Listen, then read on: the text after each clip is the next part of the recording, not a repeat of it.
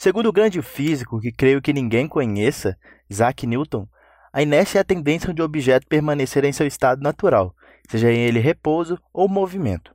Logo, um objeto parado tende a permanecer parado, enquanto o objeto em movimento tende a permanecer em movimento. E por que eu comecei este nono episódio citando Newton? O que isso tem a ver? Bom, fique comigo que você vai descobrir.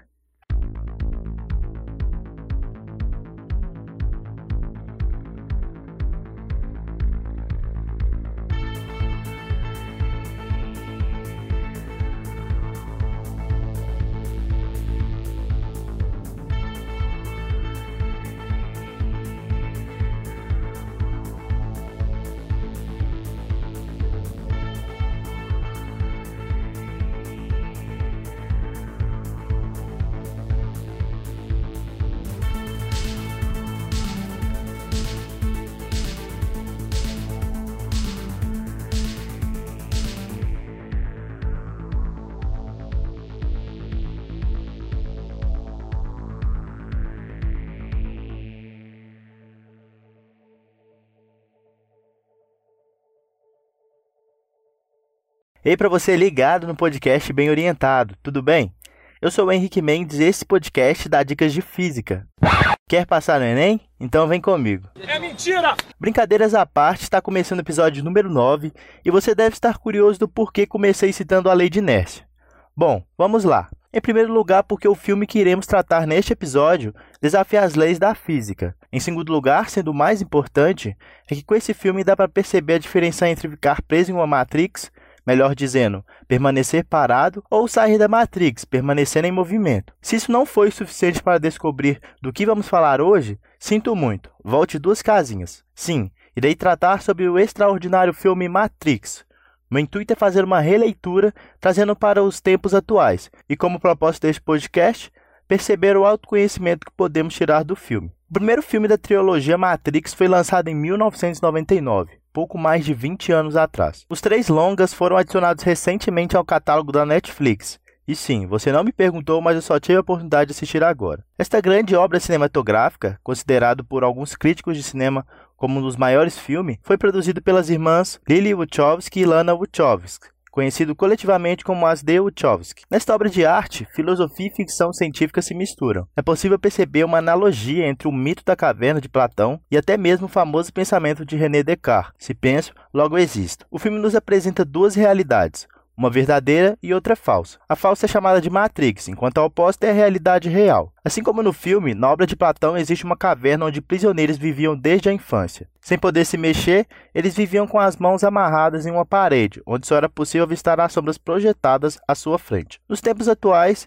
é uma espécie de cinema, onde você está imóvel e só tem acesso ao que é projetado na tela. Na caverna, as imagens eram feitas por detrás de uma fogueira, em cima de uma plataforma na parte traseira da parede em que os homens estão presos. De maneira distorcida pelos homens que faziam gestos, aquilo que os prisioneiros viam era todo o conhecimento que tinham sobre o mundo, uma espécie de mundo restrito, Entretanto, num certo dia, um dos prisioneiros consegue se libertar e percebe que aquilo tudo é uma parte minúscula da realidade. Assim como na obra de Platão, Neo, o personagem principal de Matrix, é convidado a conhecer a verdade. Morpheus, que pode ser comparado ao homem da caverna que se libertou da realidade fictícia, é quem convida Neo a sair desta realidade falsa. A Matrix no filme nada mais é que um campo tecnológico criado para cobertar a realidade. As pessoas nascem e são postas numa cabine onde são inseridas nessa realidade automatizada. Tudo que ocorre na Matrix não passa de números, ou seja, uma inteligência artificial. Pode ser comparado também com aquele filme O Show de Truman, onde ele vive em uma espécie de reality show.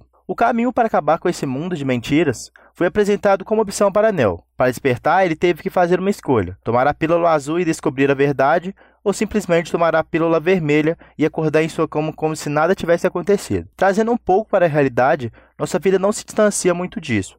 Estamos sempre tendo que escolher entre uma pílula azul ou uma pílula vermelha. Em outras palavras, escolhemos sair ou continuar na zona de conforto. O grande ponto é que tomar a pílula vermelha é muito mais fácil, pois mudar exige fôlego e é doloroso. Felizmente, não é um processo impossível. Nós podemos escolher entre viver na Matrix ou chutar o balde. No caso do filme, chutar o computador e viver fora da Matrix. O que me encantou nesse filme é que ele pode ser interpretado de várias formas. A Matrix pode ser também nossa mente, onde podemos fazer de tudo. Porém, é preciso conhecer suas fraquezas e agir apesar do medo pois com isso você será capaz de controlar a situação. Nesta outra analogia, as pílulas seriam a escolha entre percorrer pelo caminho do autoconhecimento ou permanecer no mesmo lugar. Ao tomar a pílula azul, é revelado a você um mundo de possibilidades, mas não acho que é só tomar a pílula metaforicamente. Como Morfeu sempre diz para Neo, o que será revelado é apenas a porta, e cabe a você entrar e assim mergulhar em uma experiência de descobrimento e autoconhecimento. Esse caminho do autoconhecimento vai te permitir controlar suas emoções e não mais agir pelo impulso. Você vai conhecer o seu verdadeiro poder e, como todo processo de construção de vida, despertar não é fácil. É um caminho doloroso e você nunca vai ter certeza de nada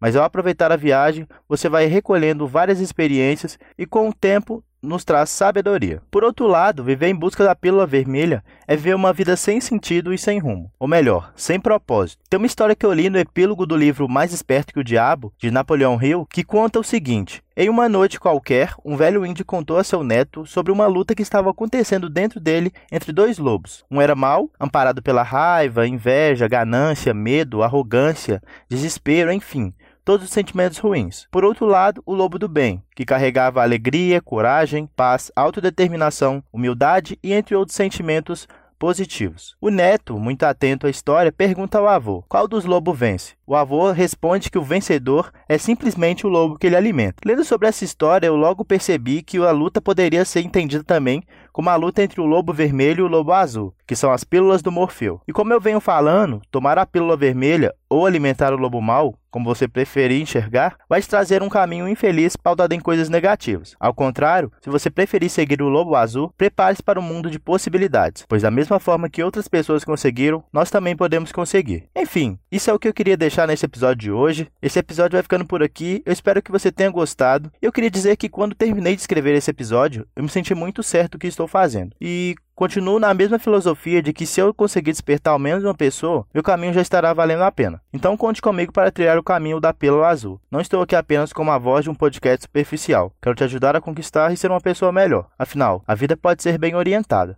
Então até o próximo episódio. Um grande abraço e fique bem. yeah. War, war, war, war, war, yeah. War, war, war, war, war. All E A D C.